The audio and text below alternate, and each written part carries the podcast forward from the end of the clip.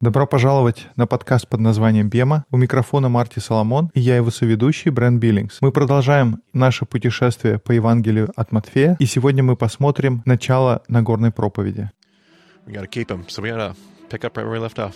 Matthew chapter 4, Брент, мы обещали, нужно держать обещания, поэтому мы продолжаем в 4 главе 12 стихе. У меня сегодня нет никаких заметок с собой, поэтому ты будешь читать, я буду тебя перебивать. У нас будет бема вживую. Вперед, мистер Биллингс. Услышав же Иисус, что Иоанн отдан под стражу, удалился в Галилею, и, оставив Назарет, пришел и поселился в Капернауме Приморском, в пределах Завулоновых и Нефалимовых, right, let's stop right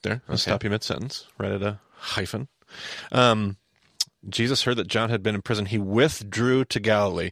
The language in the English has always suggested that.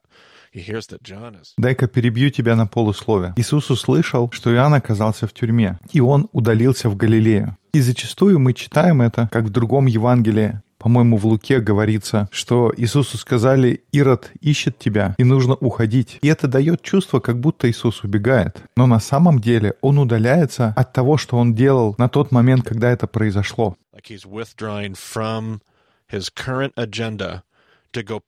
Он удаляется того, что делал сейчас, для того, чтобы начать делать что-то другое, в ответ на то, что произошло с Иоанном Крестителем. И я не знаю, в какой момент у нас будет подходящее время, чтобы подробно обсудить это, но я думаю, что Иоанн Креститель был для Иисуса раввином. У нас все будет больше и больше кусочков этой мозаики, но я уже говорил об этом в одном из предыдущих подкастов. У меня еще недостаточно всех этих намеков, чтобы полностью обосновать свое мнение, но по мере того, как у нас будут эти фрагменты собираться, я буду все более и более увереннее говорить об этом. six months his what am I trying to say here? Not his elder. Junior. His junior. И я уже предвижу возражение, мол, каким образом Иоанн Креститель может быть раввином для Иисуса, когда он всего лишь на полгода старше. И это довольно нетипичная ситуация, но принимая во внимание историю рождения Иисуса, очень многие будут скептичны, и вряд ли кто-то будет верить, что Иосиф — это его настоящий отец. И тогда все эти сомнения в головах людей будут делать его мамзером. Mumser, to speak of Matthew, in a poetic sense.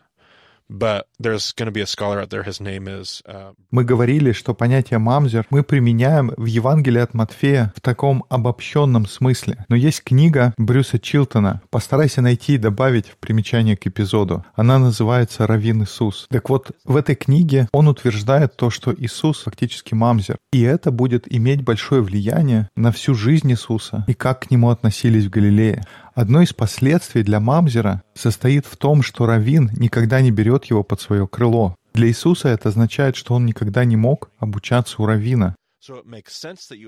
И тогда будет вполне логично то, что такой человек, как Иоанн Креститель, такой священник-бунтарь, человек, обученный Есеями, он говорит, слушай, брателла, ну, вряд ли он, конечно, к нему так обращался, но он предложил ему, давай ты пройдешь обучение у меня, ты будешь под моим крылом, потому что дальше то, что мы видим, как взаимодействует Иисус и Иоанн Креститель, Почти каждая история их отношений — это точно, как общались бы Равин и его ученик. То, как Иисус говорит об Иоанне, как Иисус почитает Иоанна, даже в том, как Иисус подражает Иоанну, когда он берет послание своего Равина. Um,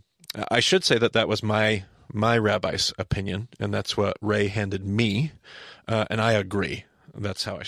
Я должен сказать, что я не придумал это сам. Это было мнение моего раввина, это то, что Рэй передал мне. И я полностью с ним согласен. Я думаю, что Иоанн Креститель был для Иисуса, можно сказать, неформальным раввином. В те времена формального понятия, как раввин с большой буквы, не существовало. Это стало течением после разрушения храма. Но Иисус какое-то время находился под Иоанном, как его неформальным учителем. И поэтому что происходит, когда Иисус слышит, что Иоанн, его раввин, арестован? Он узнает, что Иоанн оказывается в темнице, и он отказывается от тех планов, которые у него есть сейчас, чтобы пойти и обосноваться в Капернауме. Это как мы упоминали пару подкастов назад, то, что я слышал на проповедях, что Иисусу говорят, что Ирод Антипа ищет тебя, уходи, потому что это опасно, но он идет и обосновывается прямо у него под носом. Ты помнишь карту Галилеи, которую мы показывали? Тивериада и Капернаум, они на одной стороне моря. Как далеко они друг от друга? Буквально пару кварталов. Like, if you remember that photograph from the top of the mountain, Tiberias was right over our right shoulder, and Capernaum is right. It's not even all the way to the northern part of the Sea of Galilee. It's on the same. Ты помнишь, у нас были фотографии, когда направо мы видим Тивериаду, а с левой стороны мы видим Капернаум. Это один и тот же район. Из одного места до другого добраться буквально займет 10-15 минут. Если пешком, это пару часов, и ты пришел. И поэтому, когда Иисус слышит, что его раввин арестован, он идет и обоснуется прямо под носом Ирода. That's, that's the withdrawing, quote unquote, that he's doing. He is responding not with running away. Это что было в его понимании в кавычках «удалиться». Он отвечает, но не тем, что бежит, но его ответ полон хуцпы. Как в Евангелии Луке говорится, «Идите, скажите Ироду этой лисице, я делаю все, что захочу. Мне еще нужно три дня, и я достигну своей цели». Иисус не боится идти на конфликт. Он как будто говорит, «Вы арестовали моего равина, тогда я продолжу». Он приносит царство. Не в смысле насилия, но он приносит царство, которое силой берется, как говорится об этом в другом отрывке. И, оставив Назарет, пришел и поселился в Капернауме Приморском, в пределах Завулоновых и Нефалимовых. Да сбудется реченое через пророка Исаию, который говорит, «Земля Завулонова и земля Нефалимова на пути Приморском за Иорданом. Галилея языческая, народ, сидящий во тьме, увидел свет великий, и сидящим в стране и тени смертной воссиял свет. С того времени Иисус начал проповедовать и говорить «покайтесь, ибо приблизилось Царство Небесное». Здесь Матфей цитирует небольшой отрывок. Помнишь, как мы говорили о том, чтобы применять текст к контексту? Так вот здесь он дает так называемый ремес. Этот ремес будет полегче, чем остальные, с которыми мы сталкиваемся в Евангелии от Матфея. Он прямо дает цитату, которая отправляет нас в Исаию, в девятую главу. И нам нужно послушать контекст. И поэтому, когда еврейский автор или еврейский раввин цитирует кусочек текста, это не только эта цитата важна. Они понимают, что их аудитория помнит текст что? Они помнят текст наизусть.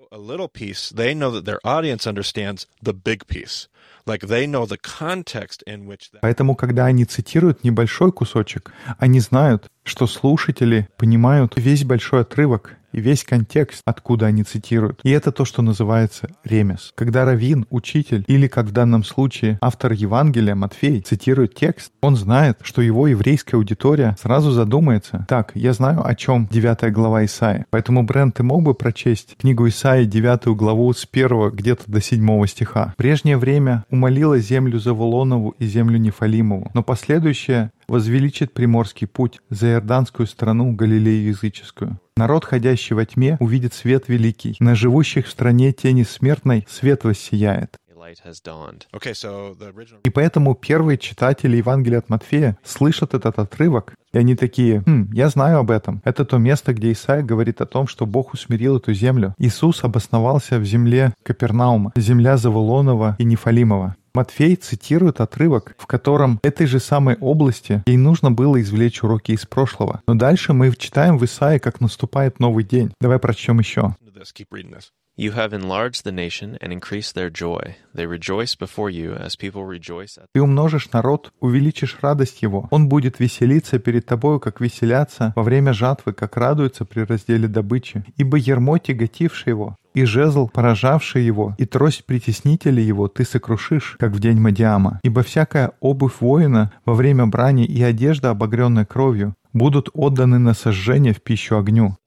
Ибо младенец родился нам, сын дан нам, владычество на раменах его, и нарекут имя его чудесный советник, Бог крепкий, Отец вечности, князь мира. Умножению владычества его и мира нет предела на престоле Давида и в царстве его, чтобы ему утвердить его и укрепить его судом и правдою отныне до века. Ревность Господа Саваофа сделает это. Will accomplish this. Okay, so when Isaiah originally quotes this, he's not thinking about Jesus. Like we've done that chat before. Session two, Мы уже говорили на второй сессии, что когда Исаия произносит эти слова, он не говорит об Иисусе. Когда он говорит «рождается ребенок», это не то, что он видит Иисуса. Исаия говорит «слушайте, здесь, в земле Нефалима, мы выучили урок, но наступает новый день, и у нас есть новый царь. Он будет править, и у нас снова есть возможность быть теми, кем Бог нас призвал. В этом состоит послание Исаия. Наступает новый день. И сейчас мы читаем, как Матфей цитирует этот отрывок, чтобы передать точно такое же послание. Иисус приходит на землю, и Матфей говорит, помните отрывок из далекого прошлого? Так вот это происходит снова. У нас наступает новый день, и у нас снова есть возможность быть теми, кем Бог нас призвал. И вот этот последний стих, который ты прочел, Иисус подбирает мантию Иоанна Крестителя. Он берет послание Равина и проповедует его дословно. «Покайтесь, ибо Царство Небесное близко. Царство Небесное приблизилось, моего равина арестовали, и у меня для вас есть новость. Это Царство, этот новый день, он наступает. Как мы сказали, Евангелие — это что? Весть о том, что приходит новый царь и новое царство. Иисус провозглашает Евангелион. Он говорит, новый день уже на пороге. И я здесь, чтобы объявить об этом новом дне. И что ж, давай продолжим дальше читать. Проходя же близ моря Галилейского, он увидел двух братьев, Симона, называемого Петром, и Андрея, брата его, закидывающих сети в море, ибо они были рыболовы. И говорит им, «Идите за мною, и я сделаю вас ловцами человеков». И они тотчас, оставив сети, последовали за ним. У нас уже был этот разговор. Это был 74-й подкаст, когда мы говорили о синагоге. И там у нас шла речь о еврейской школьной системе. Мы говорили, что это значит следовать за раввином. И было три уровня. Мы говорили, что это бет-сафер, бет-мидраш и бет-талмуд. И ученик, который проходит через все стадии этого обучения. Для кого-то наступает время, когда Равин посмотрит на тебя и скажет, иди за мной, ты можешь попроситься следовать за мной. Он говорит, иди за мной, я вижу, у тебя есть все, что для этого нужно. um, Но если где-то в этом процессе еврейского образования становится понятно, что ты не сможешь окончить бет-мидраш, ты не сможешь завершить этого образования, что тебе говорят, Брент? Тебе говорят, возвращайся обратно и продолжай дело своего отца. Your father's business. That's right. Your dad has a has a trade. Your dad go home and ply your father's trade. And it's what are we talking about here? Like some people how many people, Brent? The vast majority. Yeah. And by that we're talking like easily 99. У твоего отца есть ремесло, поэтому иди домой и занимайся ремеслом твоего отца. И это не просто один-два человека. Подавляющее большинство, больше чем 99% населения, они проходили через эту школу, но не доходили до конца. И поэтому они шли и занимались ремеслом. И похоже, это то, что мы видим здесь. Иисус выходит на берег. Мы видим, что Петр и Андрей рыбачат. И если они рыбачат сами по себе, то мы с большой вероятностью можем предположить, что им уже больше 13. Они уже прошли свою бармицу. Они работают сами по себе, продолжают дело своего отца. Но они, скорее всего, не сильно в возрасте. Мы уже обсуждали намеки на то, сколько лет ученикам. Но давай посмотрим дальше, может быть, у нас будет больше деталей к этой картине. Туда, идя далее, увидел он других двух братьев, Иакова Зеведеева и Иоанна, брата его, в лодке с Зеведеем, отцом их, починивающих сети свои, и призвал их. И они тотчас, оставив лодку и отца своего, последовали за ним. Здесь они с кем в лодке, Брент? Со своим отцом. Скорее всего, это означает, понятно, что не с абсолютной точностью, но в культурном контексте подразумевается, что раз они в лодке со своим отцом, это значит, они еще не достигли возраста самостоятельности, они еще не прошли бармицву, им не исполнилось 13. Они не получили свою собственную лодку. Дети начинают заниматься самостоятельно отцовским ремеслом, когда становятся взрослыми. Поэтому Иоанну Якову должно было быть 12, 13, 11. Контекст мне здесь очень помогает для того, чтобы, чтобы точно настроить себя и нарисовать в голове более-менее правильную картинку. Наверное, Иисус когда-то раньше бывал на пляже, и он видел этих ребят. И может быть, это первый раз, когда они увидели Иисуса. Но с другой стороны, это весьма вероятно, что Иоанн, Иаков, Петр, Андрей и кто-то еще из ребят, которые потом назовутся учениками, были недалеко от Иисуса. Может быть, сидели у его ног, слышали его учения, может быть, они слышали его в синагоге в Капернауме. Это не первый раз, когда они видят Иисуса, и не первый раз, когда Иисус обращается к ним. И, возможно, он увидел в них искорку, ту самую, которую он искал. Он подходит и говорит «лахахарай», что на иврите означает «следуй за мной». И они оставляют все, чтобы последовать за ним. У них появляется второй шанс попасть в равинское учение. И тогда то, что говорит Чилтон в своей книге, начинает приобретать смысл. Потому что если Иисус мамзер, то вот он идет, кто-то скажет оборванец, но он такой раввин в изгнании, который не следует правилам. И он подходит к таким же изгоям-ученикам, тем, кто не доучились, и говорит им, «Эй, слушай, я видел, Бог действует в вас. Хотите пойти за мной?» Все немного начинает проясняться. Позже, когда мы будем читать в Писаниях, мы увидим, что есть хорошая вероятность, что эти ребята ребята являются друг другу дальними родственниками троюродные, двоюродные братья Иисуса. Так что в каком-то смысле это почти семейный бизнес, семейное равинское образование. Ученик Иоанна Крестителя — это его двоюродный брат Иисус, а теперь Иисус зовет своих двоюродных, троюродных братьев из Вифсаиды. У нас еще будет об этом разговор. Но вот эти ребята берут и бросают все и следуют за ним. Okay.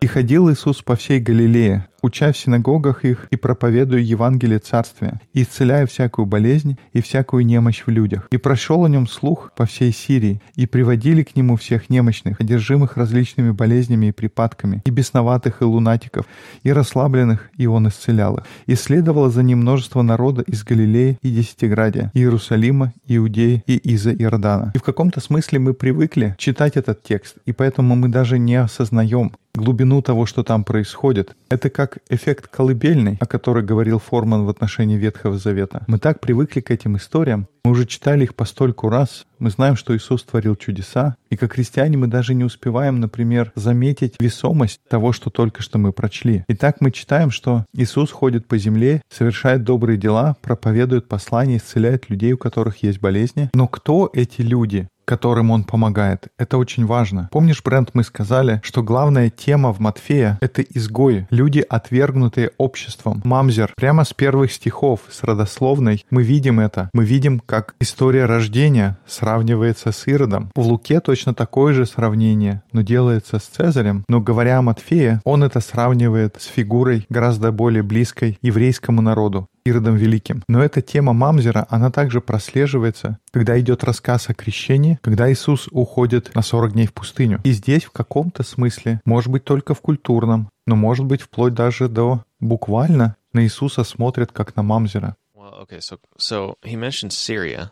Yes. Kind of towards the beginning. Здесь в конце упоминается Сирия. Это территория современной Сирии или имеется в виду что-то другое? The modern Syria that we know. Yeah, in essence, More I or mean, less. Yeah, more or less. It's that direction. So Syria would be like everything north of the Upper Galilee. Um, so everything north. there- There's going to be a Sea of Galilee region, the region of Сирией называют область, которая лежит к северу на карте сверху от Галилеи.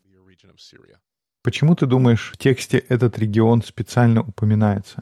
Of the other places. Well, it's interesting. I've wrestled with that. I don't actually have a good answer for that because it, the way it words it, like news about him spread throughout all of Syria. Like news about him is going north. And if I had to guess, I would actually say there's probably something in the text um, that I just haven't thought of yet. There's some reference to word going north. Я думал об этом, но у меня сейчас нет хорошего ответа. Звучит так, что весть о нем распространялась, и она пошла на север. И я бы подумал, что, наверное, есть об этом что-то в тексте. Просто я пока еще не нашел. Может быть, есть что-то в Исаии. Мы только что читали девятую главу, где говорится о земле Завулона и Нафалима. Они увидели свет. Это бы была моя первая догадка. Но исходя из всего того, что я знаю о моих Евангелиях, я бы стал искать это в тексте. Точно как на первой сессии ты заметил что-то, что-то, что выбивается, какую-то проблему в тексте. И тогда размышление об этом, как ты начинаешь думать, ну а почему здесь упоминается Сирия? Это не просто весть о нем распространилась по всей стране. Здесь конкретно сказано, что новость о нем разошлась по Сирии. Очень конкретное упоминание. В этом есть какой-то смысл. Но точно так же, как с этим, другая вещь, которая появляется на протяжении всего этого текста, это упоминание конкретных групп людей. Здесь говорится, что множество людей из Галилеи, и это то, что бы мы ожидали. Мы говорили, что в этой области на карте находится религиозный треугольник или евангельский треугольник, как его называют. Поэтому вполне логично, что мы бы ждали, что люди из этой области придут слушать Равина. И можно было бы ожидать, что они принесут с собой больных проказой или тех, кто болеет, кому нужно исцеление. Но затем мы видим, что приходят люди из Декаполиса. Это полностью языческая территория. Это люди с другой стороны озера. Ты никогда не ожидаешь этих людей здесь, на этой стороне. Матфей специально их упоминает. А что насчет Иерусалима? Кто были эти люди, которые пришли из Иерусалима? Религиозные люди, священники, может быть, садукеи. А кто были люди из Иудеи? Это же имеется в виду южная часть Израиля просто, правильно? Пожалуй, да, это люди с юга. Это те же самые иудеи, но они больше склоняются к иродианству. Мы немного об этом говорили, но Иудея и Галилея, они презирали друг друга. Каждый раз, когда они говорили, они сплевывали на землю, чтобы выразить свое презрение. На юге могли говорить, ну, Галилея — это грубая деревенщина, харизматичные фанатики. Про иудеев же они могли думать, ну, это такие ботаники, только рассуждают, но никогда на самом деле не следуют слову. А это еще повелось с тех пор, когда царство разделилось после Соломона. Вполне возможно. И никогда не наталкивался на исследование, которое бы проследило корни такой неприязни. Я думаю, это скорее относилось ко временам после возвращения из Вавилонского плена и больше основывается на различном мировоззрении, потому что один взгляд на мир — это когда ты говоришь «я возвращаюсь», «я восстанавливаю храм», но я сотрудничаю с Персией, и у меня развивается иродианское мышление, иродианский взгляд на вещи. Но есть другая группа, которая думает «нет-нет-нет, нам нужно отделиться, и поэтому мы пойдем на север, и мы будем строить свою культуру, на этом клочке земли. И тогда что здесь имеется в виду, когда говорится «из-за Иордана»? Is that referring to? So that region uh, beyond the Jordan can be, uh, people might argue it might be a couple different things. It's usually the area, because across the Jordan is the Decapolis, and that Decapolis is going to go all the way down Я думаю, разные исследователи будут утверждать что-то свое. Кто-то может сказать, что территория за Иорданом — это Декаполис. Это как раз территория современного государства Иордан. Поэтому один вариант — это вся территория на другой стороне Иордана. Сусита — это самый южный город, а все остальные города лежат примерно на северо-восток. Baptist was baptizing in Bethany beyond the Jordan.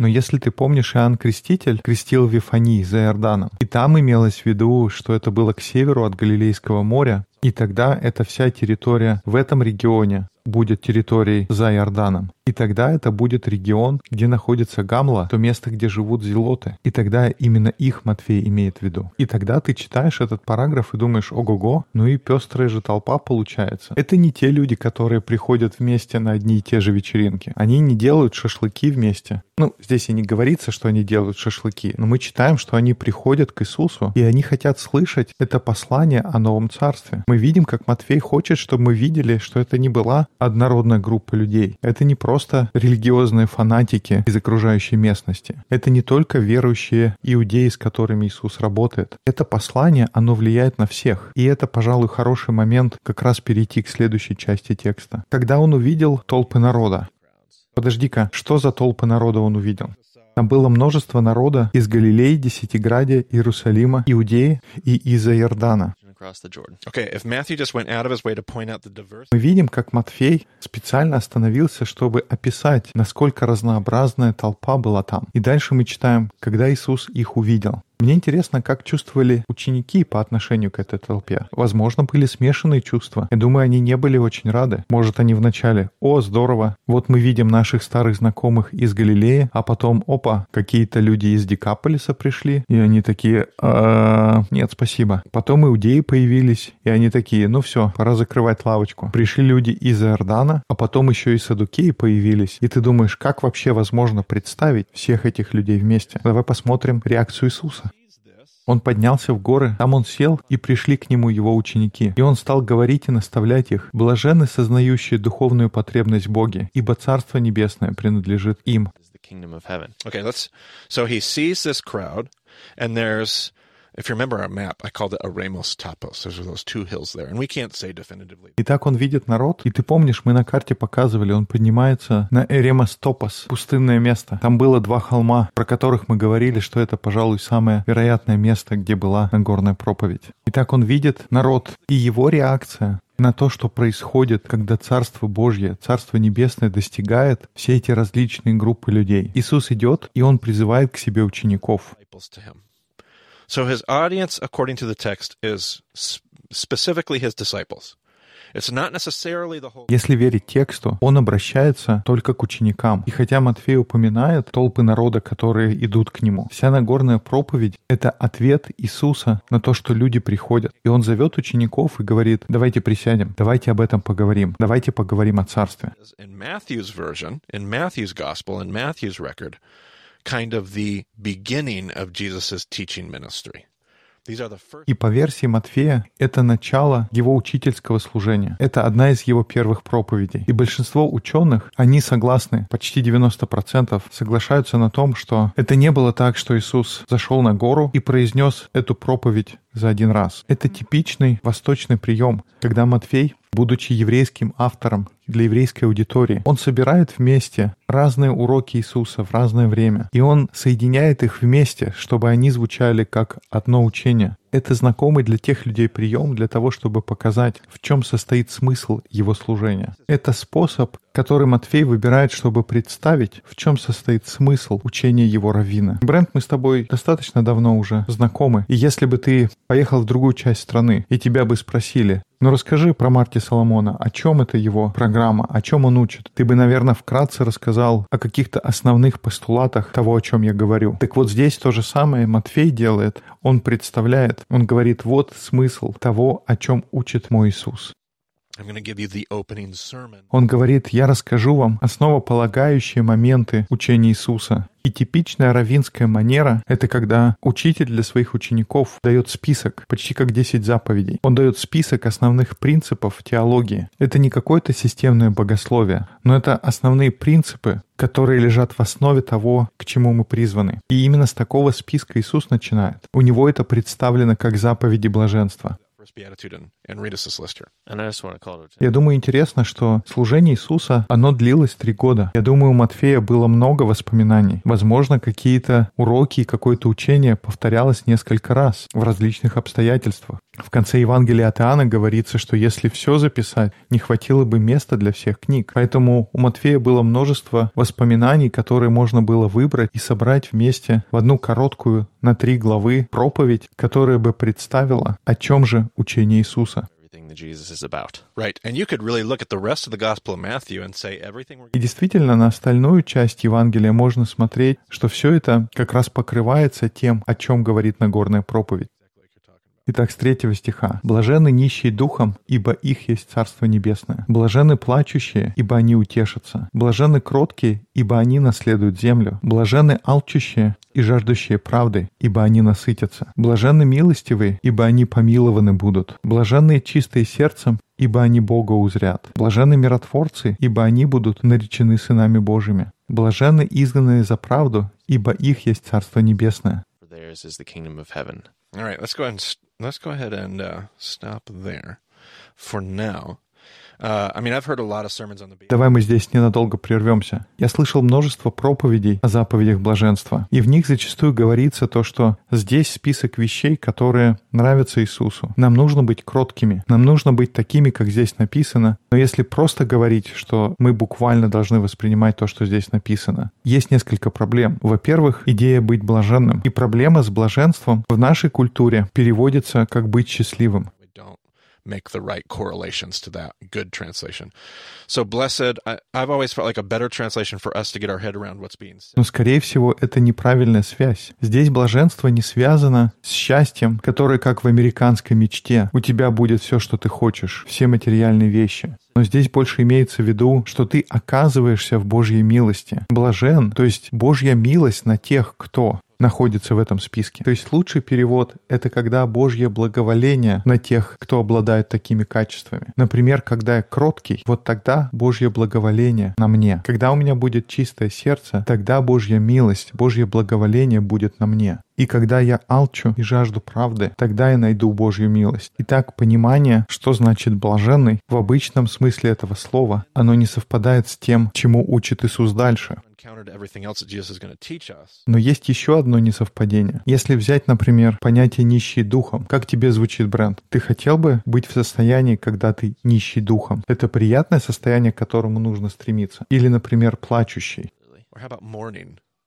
Но я так понимаю, для этого есть свое время и место. Согласен. Но это какая-то вещь, к которой ты хочешь стремиться, о чем ты хочешь молиться. Нет, я не думаю, что это мое желание постоянно находиться в этом. Так что же, нам это нужно воспринимать, что нам нужно стремиться всегда быть в состоянии плача? Звучит странно. Другие вещи в этом списке тоже так же странно звучат. Что мы должны все время стремиться к тому, чтобы хотеть пить и жаждать праведности? Точно так же кроткие и нищие духом звучит так, что сложно понять, о чем эти выражения. Because, um, a word that speaks of somebody who has the ability to stand up, has the ability to make a move, and chooses not. Слово «кроткий», например, это слово обозначает человека, кто может встать и повлиять на что-то или защитить себя, но он добровольно выбирает не поступать так, ограничить свою силу. Иногда это относится к людям, которых угнетают. У этих людей есть сила, но вся их воля зажата, и никто не принимает ее во внимание. Кстати говоря, давай добавим в ссылке к эпизоду книгу «Божественный заговор» Далласа Вилларда. Это небольшая, не очень сложная книга, и она посвящена Нагорной проповеди. A whole book on the Sermon on the Mount. He basically will walk through the Sermon on the Mount. Unbelievable source. Actually, better than my podcast. Just read that book and fantastic. Really, really good. Come back next episode. Он очень хорошо обсуждает там Нагорную проповедь, гораздо лучше, чем мы это делаем здесь на подкасте. Так вот, его идея там, что заповеди блаженства — это не то, к чему нужно стремиться, но это провозглашение Божьей милости и Божьего благословления для тех людей, про которых мир считает, что они за бортом. I mean, just consider like our knee jerk reactions. If you're poor in spirit, what does poor in spirit? What does that just mean, Brent? If you're poor in spirit, Просто если подумать о том, как это на слух воспринимается. Например, нищий духом. Что это означает нищий духом? Может быть, ты в депрессии, но в любом случае тебе не хватает духа. И дух — это то, к чему мы стремимся. Мы хотим быть наполнены духом. И он здесь говорит о тех, у кого, наоборот, не хватает духа. Или плачущие. Если ты видишь плачущего человека, первая реакция — ему сложно. Но, может быть, потом, когда они перестанут плакать, они снова найдут Бога. Но вместо этого здесь мы видим, как Иисус провозглашает, что именно в этом месте, именно в этом состоянии Божья милость уже на этом человеке. Не тогда, когда они выйдут из состояния, но Божье благоволение уже на том, кто нищ духом. Не только тогда, когда они получат дух, не только когда они разберутся и они выйдут из состояния нищего духом, но Божье благоволение уже на человеке нищим духом. Звучит как интересная идея. God is for those who are meek. Like this sounds like an intriguing idea, but don't we end up with the same problem on the other side of the Beatitudes? Because you mentioned, well, we should what, Brent? We should hunger and thirst for righteousness. Yeah, and we should be, Merciful, and we should be pure in heart. Yeah. So I had a, I had a, uh, I don't know, should I call him a, a former student, a good friend of mine, whatever, whatever we would call. Но Him. разве не то же самое мы видим в другой половине заповедей блаженства? Как мы читали, есть люди алчущие и жаждущие правды, и есть милостивые, и есть чистые сердцем. У меня есть, как бы сказать, один из первых учеников, тот, кто прошел через Бема 1.0. Его зовут Джош Бассе. И он однажды мне написал документ, где он очень интересно расписал, как первая половина заповедей блаженства описывает те чувства, которые человек чувствует внутри. Мы чувствуем, что я нищ духом. Или я плачу, или я кроток, или я жажду. Это вещи, которые внутри меня, которые я чувствую. И вот это утверждение алчущие и жаждущие правды. Даллас Виллард, он сказал, это не то, что мы должны жаждать правды. Наоборот, когда написано, что мы алчущие и жаждущие правды, это означает, что это что-то, чего у нас нет. Итак, в первой половине заповеди блаженства мы видим все, чего у нас нет, что мы испытываем, когда мы сокрушены. И другая половина заповедей блаженства — это то, что происходит, когда мы стараемся служить тем, кто сокрушен. Но, Брент, как ты думаешь, это легко служить тому, кто сокрушен? В большинстве случаев нет. У тебя есть все это вдохновление, великолепные идеи, а потом ты идешь, и получается все не так, как ты хочешь. Doesn't exactly work out how you dreamed it would. Right. Взять, например, быть милостивым. Это же должна быть банальная вещь. Ты идешь, и просто ты милостивый. Но вспомни, последний раз, когда ты был милостив, это было легко? Нет, это было тяжело. Это сложная практика. Особенно с теми, кто не хочет милости. that's right. Это нелегко находиться в таком состоянии. После милостивых идут чистые сердцем. Ты когда-то пытался быть чистым сердцем? Что скажешь, это легко и просто? Когда мы готовим пасхальную трапезу, мы говорим о мире, и мы окунаем яйцо в соль. Что соль представляет из себя? Соленая вода представляет горечь греха. uh. Да, это слезы, потому что стремиться к чистоте — это трудная работа, и дорога к чистому сердцу — это нелегкая прогулка по дороге с радугой и со сказочными единорогами. Это нелегко. Так, хорошо, дальше. Там идут миротворцы. Это неприятное положение, потому что все ненавидят тебя. Люди с обоих сторон, они не понимают, почему ты не с ними. Виллард говорит, что когда ты пытаешься творить мир, это не веселая задача. Это то, почему список заканчивается тем, что блаженны вы, когда людей изгоняют за правду. Блаженны те, которых преследуют. И тогда, если сравнивать первую половину заповедей и вторую половину, кстати говоря, когда я говорю первую половину и вторую половину, что здесь чувствуется? Тебе не кажется, что здесь есть хиазм? Еще как чувствуется. Если действительно здесь имеет место хиазм, то у нас есть нищие духом, соответствуют изгнанным за правду, затем идут плачущие, которые соответствуют миротворцам на другой стороне, потом идут кроткие, на другой стороне чистые сердцем, и тогда в центре оказываются алчущие и жаждущие правды и милостивые. И если действительно в заповедях блаженства есть хиазм, то тогда основной смысл того, чему учит здесь Иисус, он как раз в этих двух заповедях. Он говорит, что если вы действительно алчущие и жаждущие правды, то вот как можно испытать правду. Это быть милостивым. Настоящий голод и жажда по праведности приведут вас к милости. И праведность, как мы говорили, какое слово обозначает это понятие? Зедека. И оно может переводиться по-разному, но мы говорили о том, что оно выражается в доброте, в заботе о бедных, в щедрости. Поэтому, может быть, будет логичным сказать, что учение состоит в том, что если вы хотите почувствовать правду, нужно перестать следовать просто правилам. И как мы сказали, с чего началось все это учение?